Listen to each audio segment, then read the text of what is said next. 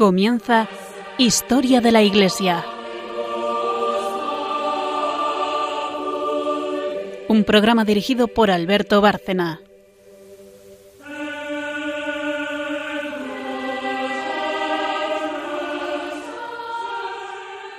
Buenas noches, oyentes de Radio María y de Historia de la Iglesia.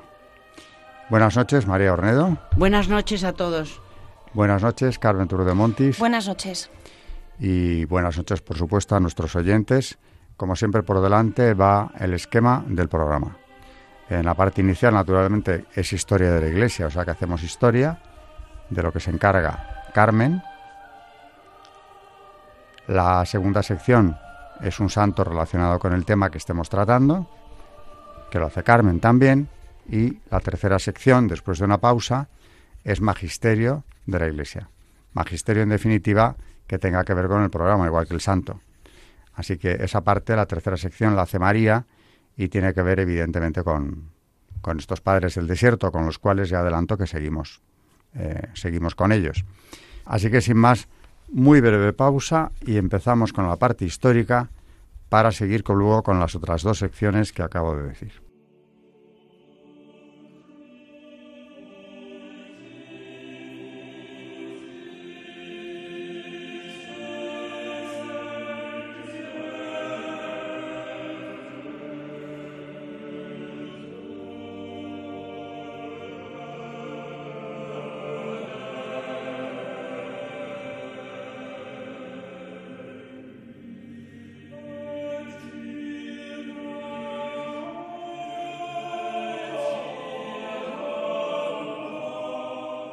Están escuchando en Radio María Historia de la Iglesia, dirigido por Alberto Bárcena.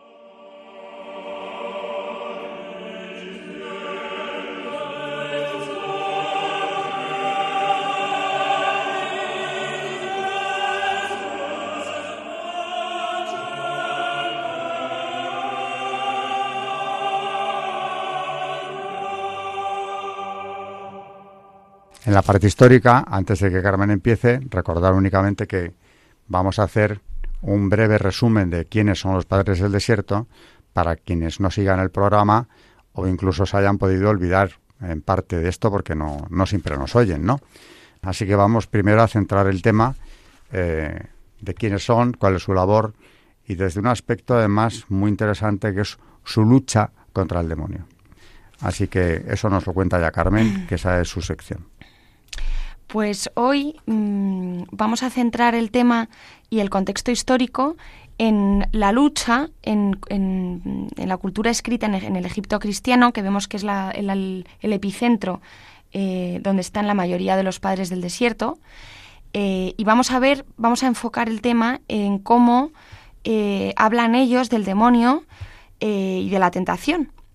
Y vamos a hacerlo a través de un artículo de Silvia Cro, eh, Crocetti, que, que, escribió un artículo sobre, sobre este tema que se llama Lucha en cultura escrita en el Egipto cristiano, demonios contra monjes. Y dice, la literatura cristiana ha intentado durante siglos probar y definir la presencia del maligno y sus obras. La imagen del mal proviene del Antiguo Testamento, más precisamente en los textos apócrifos. En el libro de Enoch, la distinción inicial entre ángeles caídos y demonios irá des desapareciendo según vaya avanzando el relato. En tanto, el desierto constituye un espacio proclive para el exceso, con presencia de animales y monstruos, donde el pecado dependerá del diablo y sus influencias sobre los hombres. Las ideas de literatura apocalíptica y apócrifa judía sobre los demonios fueron reflejadas en la vida de Jesús y pasaron al cristianismo primitivo. Lucas presenta la relación de Jesús luchando contra los demonios, cuestión que se mantiene presente en los otros tres evangelistas. Hacia los siglos eh, III y IV existía la convicción generalizada de que este mundo era presa de engañosos poderes demoníacos contra los cuales la verdad aporta la salvación. En el caso de los ascetas del desierto, se presenta una interrelación directa en la lucha con el mal. La cosmovisión antigua ostentaba la idea de que lo que afecta a la vida terrenal tenía su fuente originaria en lo que había ocurrido en el mundo invisible, en el cual una profusión de espíritus y daemones eran responsables de todo lo que ocurría. Si consideramos que uno de los espacios de producción de estas ideas lo constituyó el Egipto romano, una sociedad agrícola donde la pobreza era una amenaza constante, las personas estaban ávidas para asegurar ayuda o asistencia contra los poderes demoníacos, cuyo control de los elementos de la naturaleza era incuestionable. Sobre esta cuestión, Peter Brown plantea la idea del hombre santo, manteniendo a raya a los demonios e inclinando la voluntad de Dios por sus oraciones, vino a dominar la sociedad de la antigüedad tardía y colocó a un hombre, un hombre de poder, en el centro del pueblo. De cualquier modo, ni la religión pagana ni la cristiana se cuestionaron la realidad de los espíritus, ya fueran buenos o maléficos. Y por lo que parece el número de demonios superaba el de los ángeles. El resultado de todo esto era un estado de incertidumbre entre la indulgencia y más a menudo la despiadada crueldad contra cualquier tipo de magia. En el caso de los monjes del desierto nos encontramos en un momento de pasaje de la oralidad, de la oralidad a la cultura escrita. Una de las características de la religión cristiana es que tiene su propio libro sagrado, obra depositaria de la palabra de Dios, y permanecen invariables y eternos en sí mismos. En una religión con escritura, la oralidad se convierte en un agente reproductor multiplicador, lo que la diferenciase del proceso de incorporación que suele caracterizar de las situaciones orales. Para estos monjes, insertos en una sociedad en la que reinaba el paganismo, concibieron este paganismo como una manifestación demoníaca y ello influyó en los autores que redactaron textos fundamentales. Si nos detenemos en algunos pasajes bíblicos como el Saldo 96.5, en la versión de la Septuaginta, todos los dioses de los gentiles son daimones, es decir, ídolos, demonios, no en el sentido griego clásico que llama daimon a toda divinidad menor que rige el destino del ser humano para bien o para mal. Aquí, como bien expresa el autor, se equipara el sentido de dioses paganos con el de demonios. La obra Vita de Antonio constituye el eremita modelo en la versión de su vida brindada por Atanasio hacia el 357 y recordemos además que lo hemos, hemos hablado de, esta vida de, San Antonio en eh, numerosas ocasiones aquí en el programa, quien en su férrea lucha contra el arrianismo se convierte en un luchador, luchador por la ortodoxia nicena. Se considera que Atanasio podría haber sido discípulo de Antonio. En esta obra, Antonio introduce un verdadero tratado acerca de los demonios. La vida de la asceta es una continua lucha sin cuartel contra ellos, que presentan diversas formas, pero hay dos recurrentes, la mujer y el negro. La divulgación de la doctrina estética de la anacoreta dio lugar a una abundante literatura dedicada sobre todo a la exaltación del cometido contra los diablos, componiendo relatos imaginarios según fueran el talante de la época y la imaginación del copista. Los episodios del apaleamiento del eremita por los demonios, y en particular la lucha contra la tentación carnal, fueron los más populares. Antonio adhiera a la creencia que en el paso a otra vida se encuentran dos grupos de espíritus, ángeles y demonios, creencia que se encuentra en Orígenes. en el caso de los padres del desierto, estaban persuadidos de que las palabras de las escrituras eh, poseían poder para liberarlos del mal. Los monjes estaban convencidos que no debían pronunciarse, que no debía pronunciarse ninguna palabra banal. De allí que optaran por la meditación en silencio, como espacio de ejercicio a fin de alejarse del mundo exterior y concentrar su alma sobre sí misma y sobre Dios. La meditación era ante todo una expresión o exclamación de las palabras que eran gradualmente digeridas e interiorizadas, o más bien dicho, de la palabra de Dios. Esta recitación privada, oral de la escritura, era considerada uno de los medios más eficaces de proteger al monje contra las trampas del maligno. Uno de los textos que provee elementos ilustrativos de esta cuestión lo constituyen los apotegmas de los padres del desierto, que recordemos que el término griego eh, apotegma viene de ahí, que significa dicho o palabra. Y bueno, para recordar un poco a, los, a nuestros oyentes de qué se trataban, eh, recordar que eran eh, capítulos, dichos o hechos de los padres del desierto que, que han llegado hasta nuestros días con pequeñas historias suelen ser, para, para mm, nos han llegado, por cierto, más de mil, y, realmente eran pues textos donde, donde existe una serie de enseñanzas a través de unas historias que son, la verdad, ilustran bastante bien pues la manera de pensar de aquellos monjes del desierto. Con lo cual, eh, en estos apotegmas eh, de los padres del desierto se describe la existencia eh, de una incesante y progresiva aproximación a la perfección, asegurada mediante la observancia de normas autorreguladas y junto a ello condensan uno de los momentos más fecundos en contenido demonológico y de religiosidad. El monje era quien realizaba esfuerzos ascéticos sobrehumanos que lo conducían a estar en posesión de poderes eh, que venían de Dios, claro. Tales poderes implican más que la infatigable energía para suprimir sus propios apetitos del cuerpo y hacer a un lado todos los intereses mundanos. Estos poderes llegaron a ser vistos como la habilidad de operar milagros y maravillas. El hombre santo se volvió más que generador de estricta piedad y resolución disciplinada. Era un auténtico agente de Dios para operar maravillas a favor de la comunidad. En los apotegmas confluyen las tradiciones judía y griega respecto a la posesión demoníaca que atraviesa el cristianismo. El poder es expresado en los monjes como la capacidad de vencer la fascinante, la fascinante fuerza de los ataques demoníacos. Esto constituye la importante expresión simbólica del dominio del monje sobre el mundo interior, la persona que, abraza, que había abrazado la oscuridad, la soledad y la vulnerabilidad esgrimía una confianza deslumbrante contra los poderes que se alzan contra él. Aquí el vacío presagiaba una presencia, una plenitud sobre, la que las fuerzas demoníacas no tenían ningún poder real. Y este sentimiento de presencia en el vacío tenía un efecto sorprendente sobre la manera en que los ancianos plantaban la, la interpretación de la escritura. Para dar un ejemplo, uno de los casos lo constituye Abba Macario, que también hemos hablado varias veces de él aquí, quien se dirigió un día desde Escete a la, montaña de Nitria, recordemos que eran dos centros donde estaban muchos de los monjes del desierto, para hacer la ofrenda del Abba Pambo. Los ancianos le dijeron, Padre, di una palabra a los hermanos. Él dijo, Yo no me he convertido aún en monje, pero he visto monjes. En efecto, un día en que estaba sentado en mi celda, en Escete, mis pensamientos me alborotaron, sugiriéndome partir al desierto para contemplar la visión que me esperaba. Así pasé cinco años combatiendo mi pensamiento, diciéndome, tal, vez él viene de los demonios. Pero como el pensamiento permanecía, yo partí al desierto. Es donde la realización de un ideal de vida, una realización basada en la humildad, que otorgaba un poder eficacísimo contra las acosadoras fuerzas del mal. Solamente aquellos que habían logrado el poder de la humildad interior podían arrancar el mal de los otros. Uno de los relatos más ilustrativos al respecto es también la historia en boca de Abba Daniel, quien relataba En Babilonia, la hija de un notable estaba poseída por un demonio. Un monje, a quien el padre tenía gran afecto, le dijo Nadie puede curar a tu hija, a excepción de los anacoretas. Pero si tú pides que lo hagan, ellos no aceptarán, por tu humildad. Entonces hagamos así. Cuando vengan al mercado, haz como si quisieras comprarles sus productos, y cuando ellos vengan a recibir el precio, le pediremos que hagan una plegaria. Yo creo entonces que ella se curará. Ellos fueron al mercado y encontraron a un discípulo de los ancianos sentado y vendiendo sus productos. Le efectuaron una compra y luego se hicieron acompañar por él a fin de que recibiera su dinero. Pero cuando el monje llegó a su casa, la poseída se acercó y le dio una bofetada.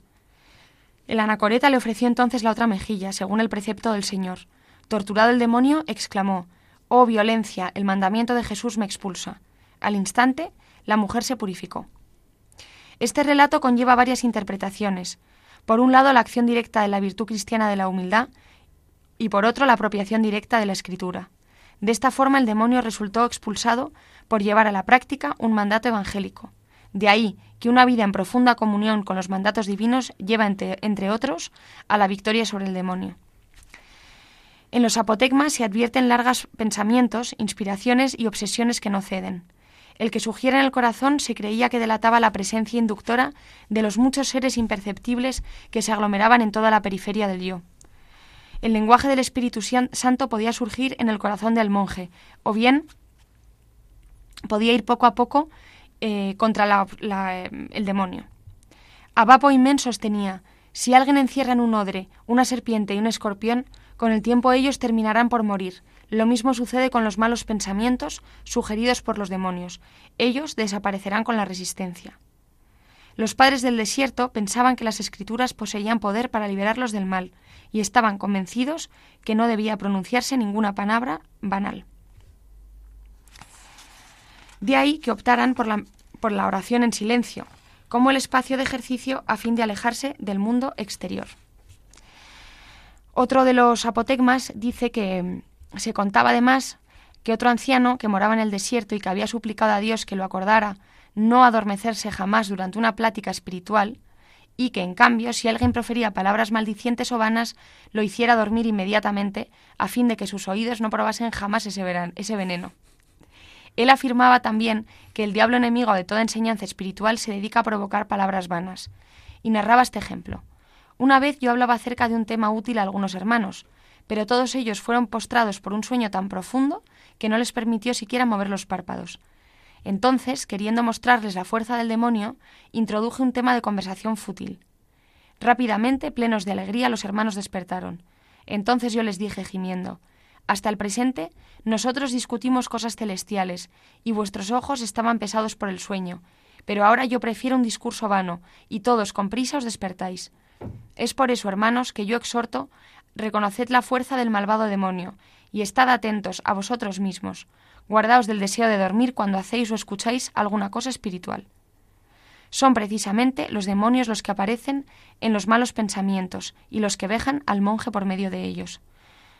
No obstante, la táctica es conocer los pensamientos a fin de no florecer, de ofrecer flancos al enemigo mediante la, mediante la oración y la ejercitación de palabras que ejerzan un poder sobre los demonios.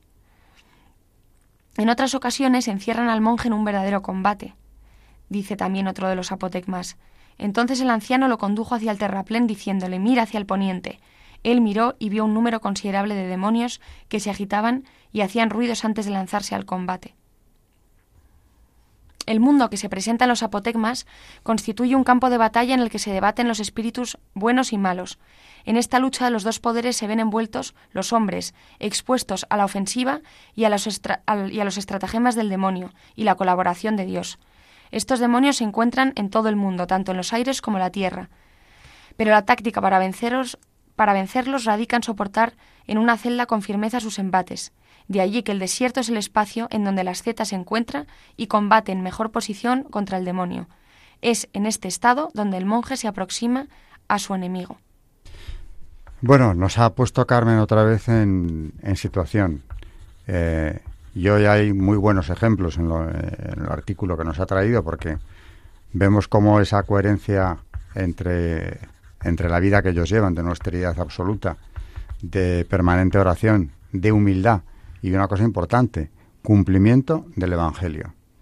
Eh, ese momento en el que eh, es abofeteado el, monje por la, por la hija de este hombre que estaba poseída y le presenta la otra mejilla según el mandato evangélico, es lo que desarma al demonio. O sea que, en vez de tenerles miedo, ellos eran, su fe era tan grande, estaban tan convencidos de que el seguimiento del Evangelio era arma más que suficiente frente a los poderes del, infierno, que lo ponían en práctica y naturalmente resultaba eh, sumamente eficaz. A eso deberíamos tratar de volver todos. O sea que seguimos con ellos y los hemos tratado tanto porque realmente eh, en los padres del desierto encontramos enseñanzas clarísimas que nos dan una, guía a seguir. Muy bien, pues eh, buena introducción. Eh, estamos otra vez con los padres del, del desierto. Carmen nos ha vuelto a situar en esa vida austerísima, de renuncia absoluta, de silencio, de no utilizar o de no decir palabras vanas. En el último programa creo que hablamos de lo mismo. porque no pueden llevar a ninguna ayuda, ni a ellos ni a quienes las oyen. Y sin embargo, un cumplimiento estricto desde una fe mm, sólida, muy sólida, en que la palabra de Dios es más que suficiente eh, y lo que le inspira al hombre es más que suficiente como para la salvación de las almas, no solo propias, sino también de quienes le rodean o acuden a ellos eh, en busca de, de consejo. ¿no?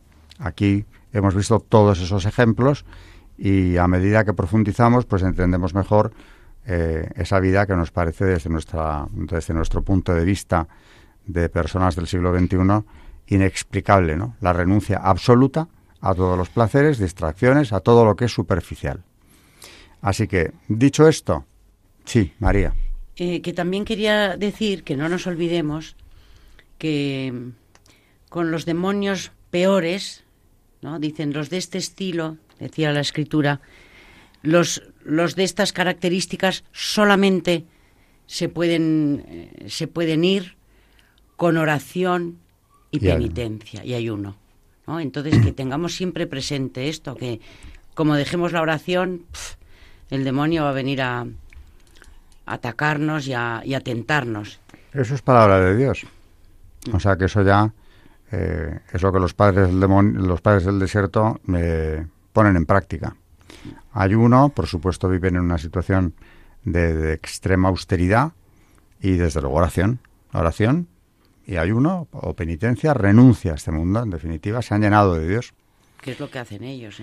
Hacemos la pausa, vamos con el santo o santa que nos traiga hoy Carmen y vamos luego a por la tercera sección con Magisterio. Están escuchando en Radio María Historia de la Iglesia, dirigido por Alberto Bárcena.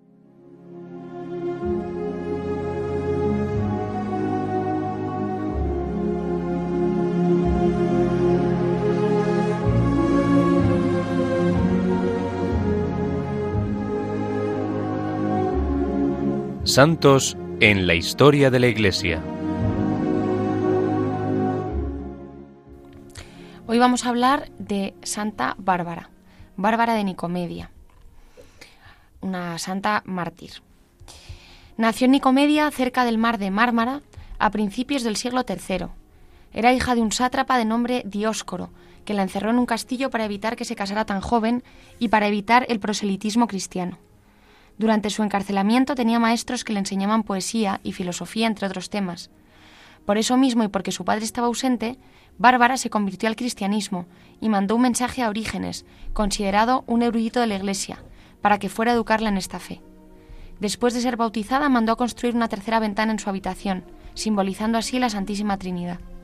Cuando su padre fue a verla, se declaró cristiana y se opuso al matrimonio que éste le proponía, diciendo que elegía a Cristo como su esposo. Entonces su padre se enfadó y quiso matarla en honor a sus dioses paganos. Así que Bárbara huyó y se refugió en una peña, milagrosamente, abierta para ella, pero pese al milagro fue capturada. Su martirio fue el mismo día que el de San Vicente. Fue atada a un potro, flagelada, desgarrada con rastrillos de hierro, colocada en un lecho de trozos cortantes de cerámica y quemada con hierros candentes. Finalmente, el mismo Dioscoro la envió al tribunal, donde el juez dictó la pena capital por decapitación. Su mismo padre fue quien la decapitó en la cima de una montaña, tras lo cual un rayo la alcanzó, dándole, lo alcanzó a su padre, dándole muerte también. El padre carmelita, Claudio de San José, narra en un manuscrito de la Orden Carmelita que el sepulcro de Santa Bárbara fue venerado por fieles que reportaban curaciones milagrosas. Su fama era muy reconocida en el siglo VIII y algunos empezaron a llevarse las reliquias hasta que fueron trasladadas a Constantinopla y después a Venecia. Su culto fue confirmado por San Pío V en 1568 y se convirtió en uno de los catorce santos auxiliadores del santoral. Hay quienes dicen que en realidad sí se casó con un mártir. Esta creencia tiene mucho peso y por, y por ser seguro que nació el 4 de diciembre, su festividad se celebra en esta fecha. Por relacionarse con las explosiones, es la patrona de los artilleros del ejército y de los mineros se usa su nombre de Santa Santa Bárbara para denominar los polvorines y almacenes de explosivos, particularmente en las naves. Se la considera protectora contra los daños del temporal, los rayos y las centellas. De ello se deriva el modismo acordarse de Santa Bárbara cuando truena, que se usa en diversas ocasiones. Sus reliquias, eh, que tienen también una, gran, una larga historia, fueron trasladadas a Venecia, a Venecia en tiempos del dogo Pedro II Orseolo y por, eh, por María Agiropoula, una princesa bizantina, posiblemente hermana de Romano III, que se había casado con Juan el hijo del Dogo. Las reliquias de la santa quedaron después en manos de la Iglesia griega y en 1108 una princesa griega, de nombre Bárbara, que se casó con el príncipe de Kiev, llevó consigo las reliquias que fueron depositadas en el monasterio de San Miguel de las Cúpulas Doradas de Kiev. En la época de las guerras napoleónicas, las sagradas reliquias fueron llevadas al templo de San Martín de la isla de Burano, donde se siguen custodiando hasta hoy. Los restos están en una capilla dedicada exclusivamente a Santa Bárbara. Una parte también de las reliquias de esta mártir, que se hallaban en la iglesia de San Marcos de Venecia, fueron llevadas al santuario de Santa Bárbara perteneciente a la diaconía apostólica y ubicado en el, municipio de Ática, del mismo nombre por el arzobispo de Atenas y toda Grecia, Cristódulos. En la iglesia de San Juan del Hospital, en Valencia, se halla la columna donde fue martirizada, en una capilla bajo la advocación de la santa. Esta reliquia fue traída a la ciudad de Valencia por la emperatriz Constanza Augusta de Grecia. En la iglesia de San Jaime de Moncada, también en Valencia, se encuentra una falange de un dedo de la santa traída desde Roma a Moncada. El medallón que tenía durante el martirio se había perdido. Dicha reliquia fue encontrada en la penúltima década del siglo XVIII.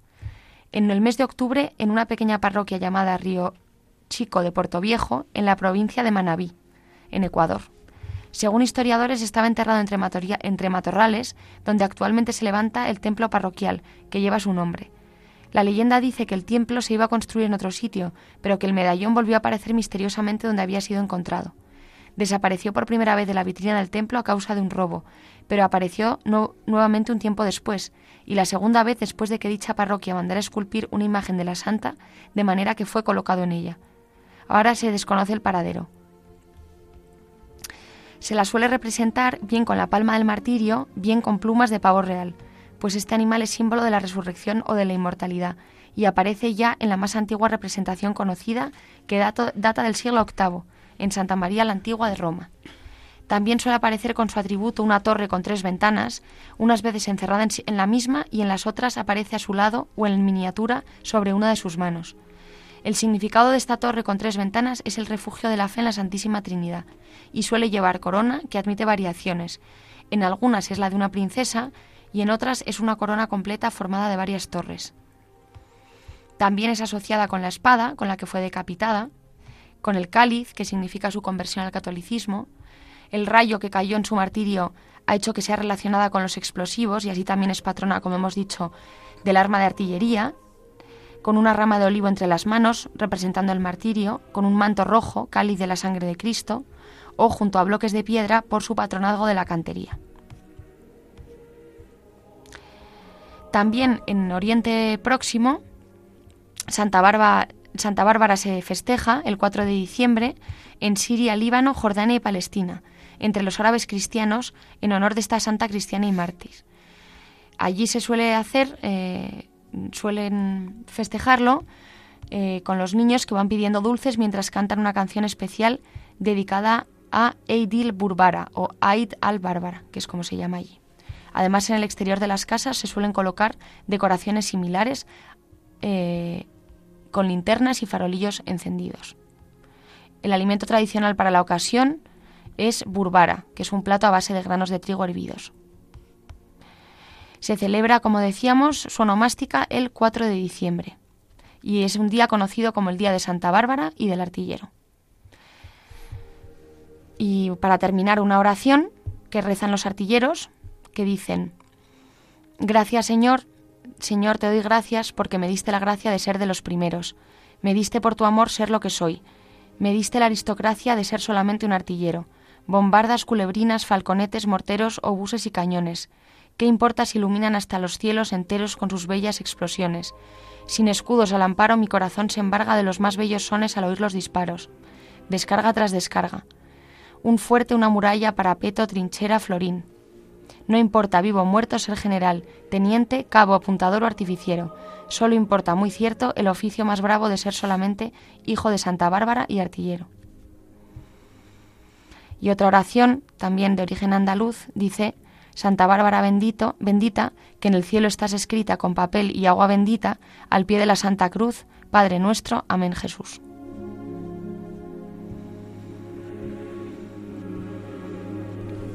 Me ha gustado mucho la oración. La segunda la conocía, la primera no. Pero bueno, las dos están muy bien. Y sí, efectivamente, patrona de artillería, bueno, y de todo lo que nos ha contado Carmen, pero yo quisiera subrayar únicamente como comentario final que, claro, los padres del desierto, los padres de la iglesia, y concretamente los del desierto que empiezan a irse después de las persecuciones, a veces coincidiendo casi con las últimas, eh, al desierto, es que tienen delante ejemplos tan asombrosos como este, tan edificantes, porque quien ha visto morir o, ha tenido noticia de alguien contemporáneo o de su propia comunidad cristiana, a, personas que por la fe en Cristo se han dejado hacer todo lo que nos ha descrito, que pasó Santa Bárbara, sin inmutarse, y además el odio diabólico de que un padre llegue al extremo de hacerle eso a su hija, que no es un caso aislado, porque mártires de las persecuciones, tenemos varias chicas eh, que, por ejemplo, por rechazar un matrimonio impuesto por su padre, las sometían a todo esto y las mataban o ordenaban que las mataban ellos mismos, ¿no? Ese ejemplo, evidentemente, tenemos que tenerlo presente a la hora de entender ese movimiento mm, místico que se produce en el desierto de Siria, de Egipto, y luego eh, enseguida también en Occidente. Bueno, Santo es el día, eh, muy oportuno para entender esa unión entre mártires y místicos o ascetas del desierto, ¿no? Dicho lo cual, nos vamos a la tercera sección, que es la de María. Hoy teníamos muchísima información, así que vamos a pasar directamente, primeramente, a recordar, porque María viene hoy con homilías de San Macario, si no recuerdo mal. Sí, San Macario. Y antes, una brevísima introducción de quién es Macario, claro. Porque aquí ya ha venido, ya lo hemos tenido en el programa, yo creo que más de una vez. Pero para quien no, no lo recuerde o no lo haya oído, breve introducción. ¿Quién es el autor de estas homilías que María trae?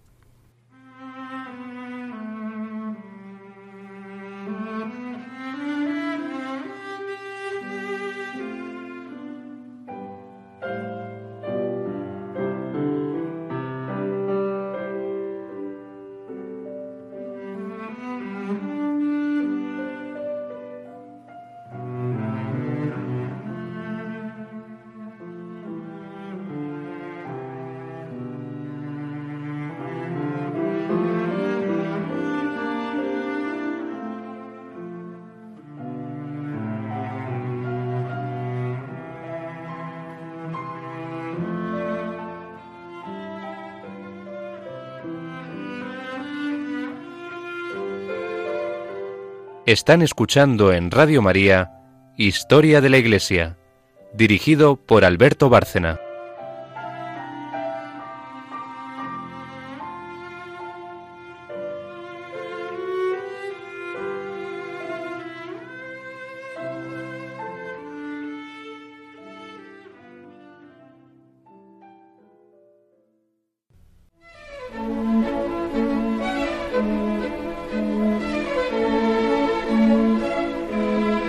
El Magisterio de la Iglesia.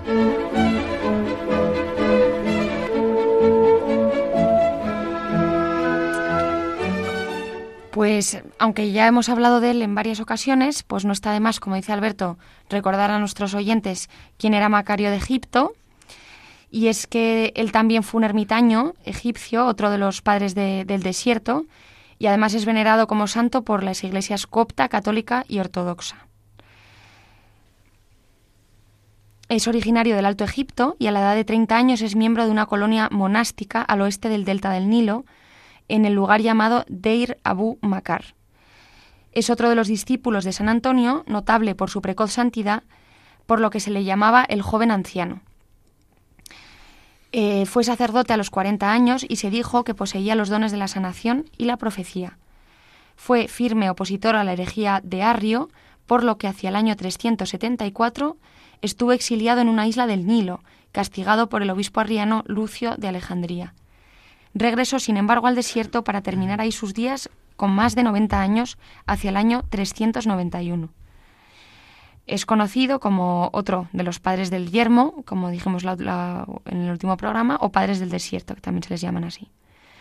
Se le atribuyen más de 50 homilías y se celebra su fiesta el 15 de enero. Eh, una homilía Alguna, de las 50 que ha dicho Carmen que tiene, ¿no? Todas ellas llenas de enseñanzas que nos van a ser muy útiles. Bueno, pues hoy traemos la homilía 28. Esta homilía describe y deplora la desgracia del alma en la que el Señor no habita a causa del pecado. También expone con respecto a Juan el Bautista que de entre los nacidos de mujer no hay nadie mayor que él. En otro tiempo Dios, enfadado con los judíos, entregó Jerusalén para espectáculo de los enemigos.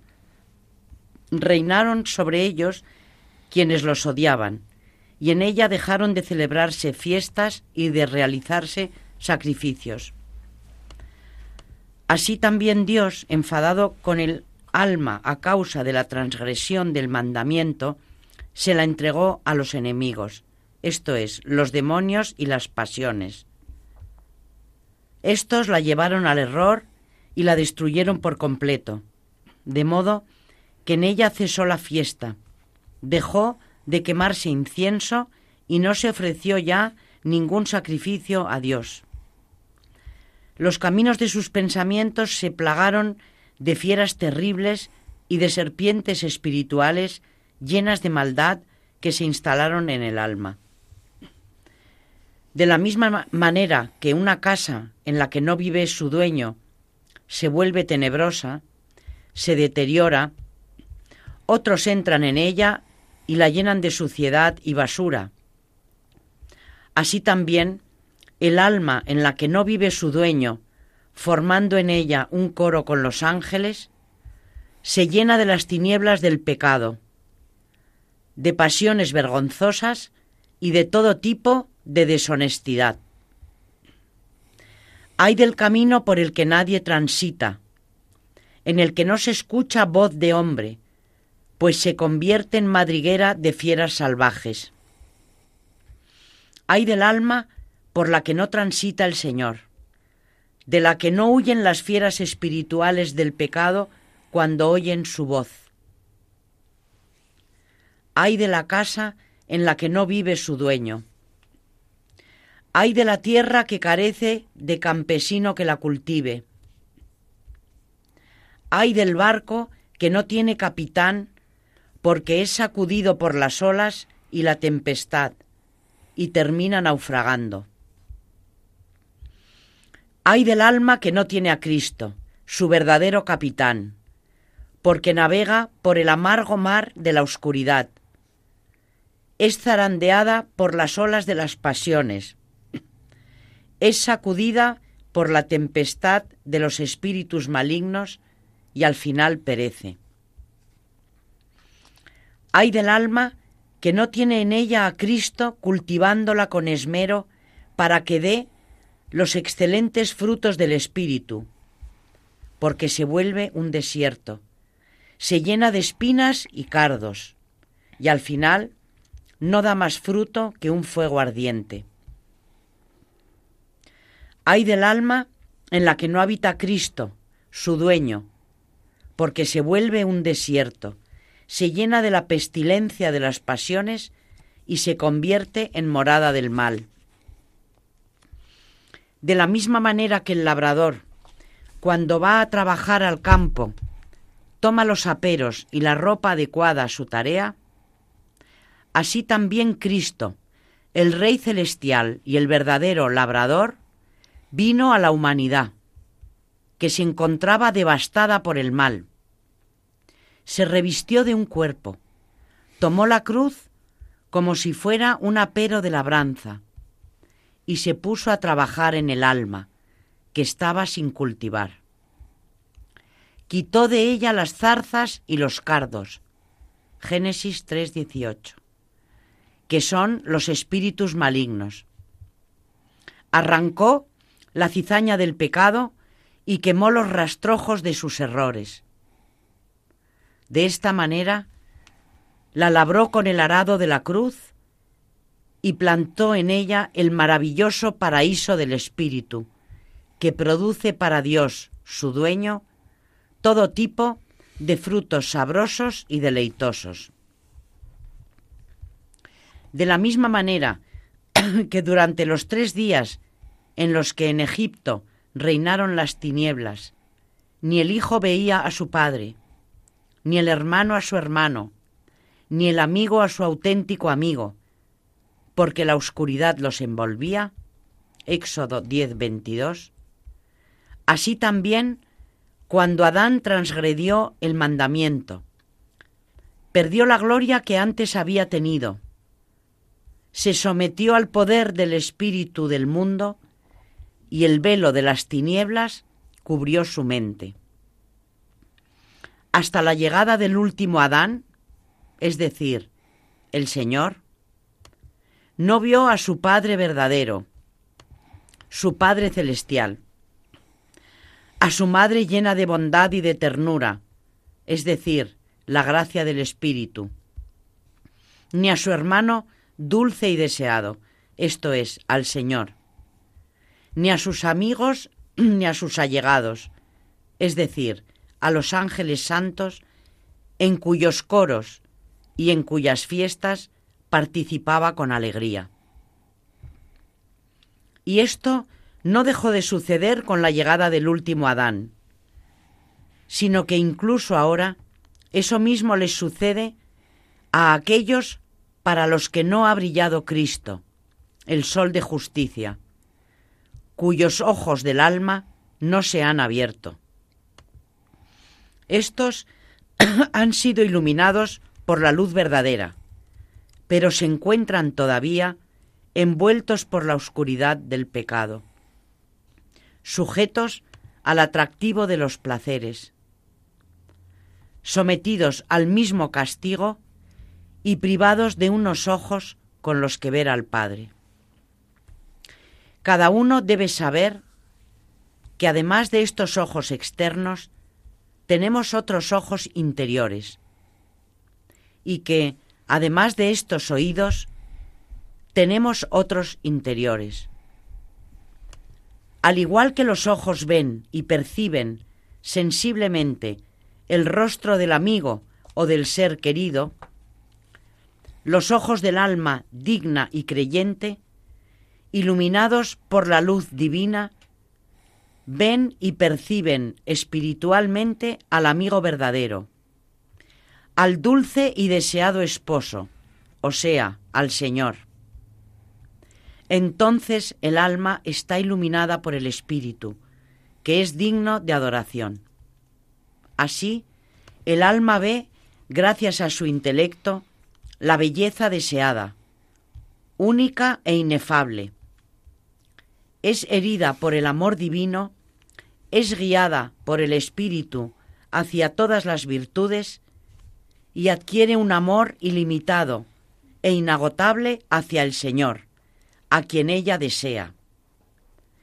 ¿Qué es más dichoso que aquellas palabras de eternidad pronunciadas por Juan cuando dice, señalando al Señor que estaba ante sus ojos. Este es el Cordero de Dios que quita el pecado del mundo.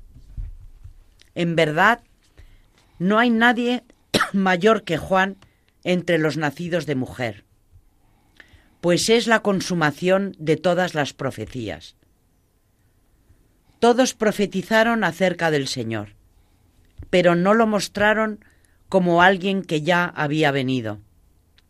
Sin embargo, Juan profetizó sobre el Salvador y lo mostró cuando estaba ante sus ojos, exclamando delante de todos, Este es el Cordero de Dios. Qué palabras tan dulces y tan bellas las de Juan, quien muestra a la persona a la que anunció. Nadie es mayor que Juan entre los nacidos de mujer. Sin embargo, el más pequeño en el reino de los cielos es más grande que él. Mateo 11:11 o Lucas 7:28. Los apóstoles que han nacido de lo alto, de Dios, que han recibido las primicias del Espíritu Paráclito, fueron considerados dignos de ser jueces y de sentarse en tronos, y se convirtieron en salvadores de hombres. A estos los encuentras dividiendo en dos las aguas del mar de los poderes del mal, y haciendo atravesar el mar a las almas fieles. A estos los encuentras como viñadores espirituales cultivando la viña del alma a estos los encuentras como padrinos de boda de Cristo, llevándole las almas para que las despose, como está escrito, te di en matrimonio a un solo hombre. 2 Corintios 11, 2. Los encuentras dando la vida a los hombres, en pocas palabras. Los encuentras asistiendo al Espíritu Santo de variadas y diversas maneras Hebreos 1.1. En este sentido, se entiende que el pequeño es más grande que Juan el Bautista.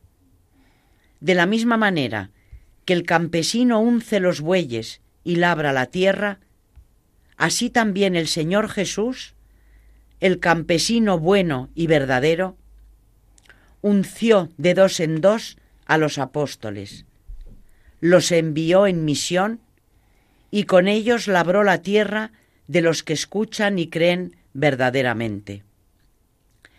Es necesario añadir que el reino de Dios no consiste solo en la palabra que hay que escuchar y en la predicación de los apóstoles, como si fuera suficiente conocer las palabras y explicarlas a los demás, sino que el reino consiste en el poder del Espíritu.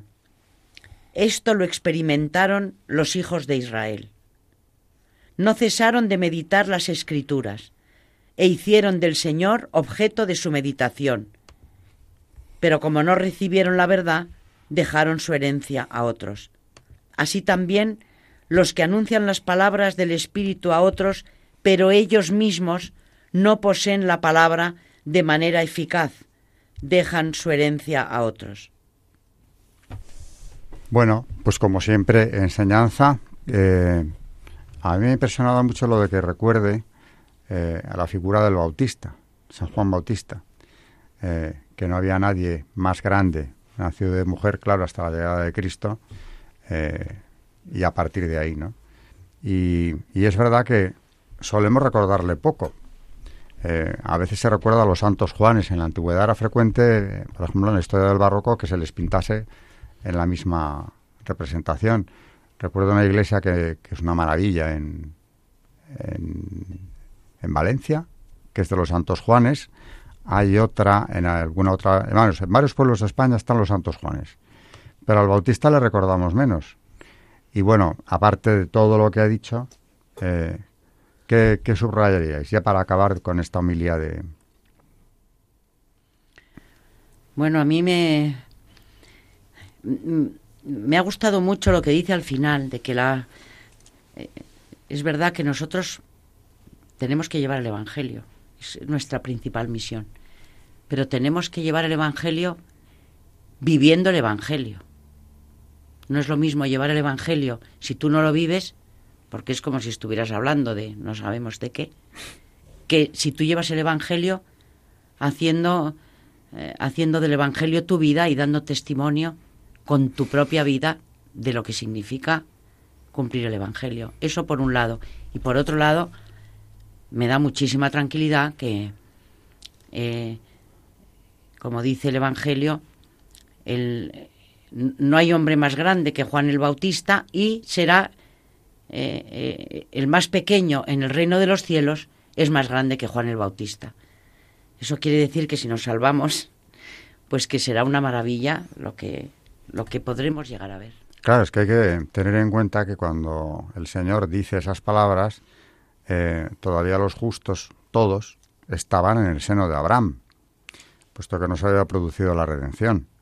Está hablando de un futuro que no ha llegado, en el que cualquiera de los que esté en el reino de los cielos, pero ya nos adelanta que antes de llegar a esa situación, donde los justos no están en presencia de Dios porque no se ha producido esa redención, eh, Juan es el más grande de los nacidos de mujer.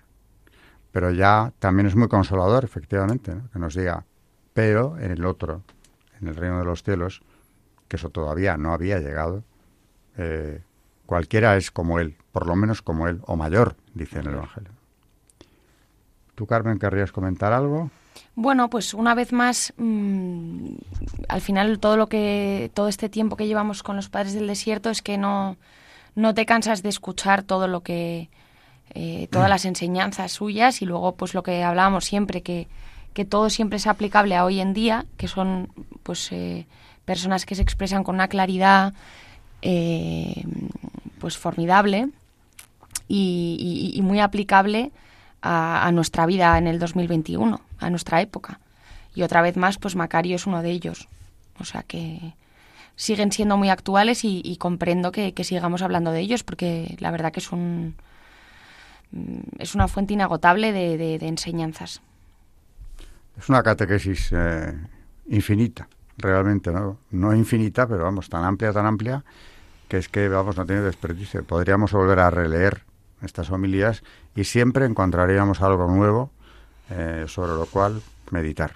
y también cuando dice en esta homilía cómo tiene que estar nuestra casa, ¿no? Esa comparación que hace a cómo tiene que estar nuestra alma para que el Señor pueda entrar en ella. Si está llena de pecado, no puede entrar, como si está en una casa sucia, no puede entrar alguien o es muy desagradable entrar para él, para un Señor entrar en una casa desastrosa. Si nuestra alma no está limpia, el Señor no va a querer entrar ahí o no va a poder. Bueno, y lo que tú has dicho, la coherencia de vida. Porque tenemos que llevar el Evangelio, pero si vivimos eh, contrariamente a él, lo que damos es escándalo.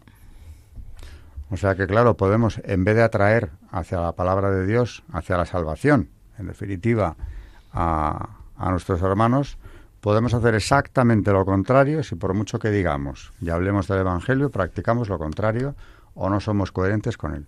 Así que mucho cuidado porque tenemos que ser apóstoles, pero apóstoles coherentes. Y precisamente yo creo que una de las razones que llevó a los monjes, a los padres del desierto, a apartarse del mundo, es que les horrorizaba caer en esa incoherencia, ¿no? Eh, unos hombres de oración, unos hombres que viven pendientes de cumplir el mandato evangélico, mm, no quieren tener tentaciones, ni conversaciones banales, ni perder, ni perderse en nada que no sea exactamente eso. Pues yo creo que ahí tenemos un modelo que no significa que todos tengamos que partir hacia el desierto, pero desde luego mm, hacer una vida interior mucho más intensa, hacer mucho examen de conciencia, como hacían ellos, ¿eh? eso como poco el, el buen cristiano lo tenemos que hacer. Bueno, pues se nos ha ido lleno de enseñanzas, desde luego, el programa, gracias a los padres del desierto y a María y a Carmen, que nos han traído eh, estos ejemplos y esta homilía. Mm, muchas gracias, María Ornedo. Muchas gracias y buenas noches. Muchas gracias, Karen Turdemontis, y buenas noches también. Gracias y buenas noches. Y muchas gracias a todos nuestros oyentes de Historia de la Iglesia, aquí en este programa Radio María.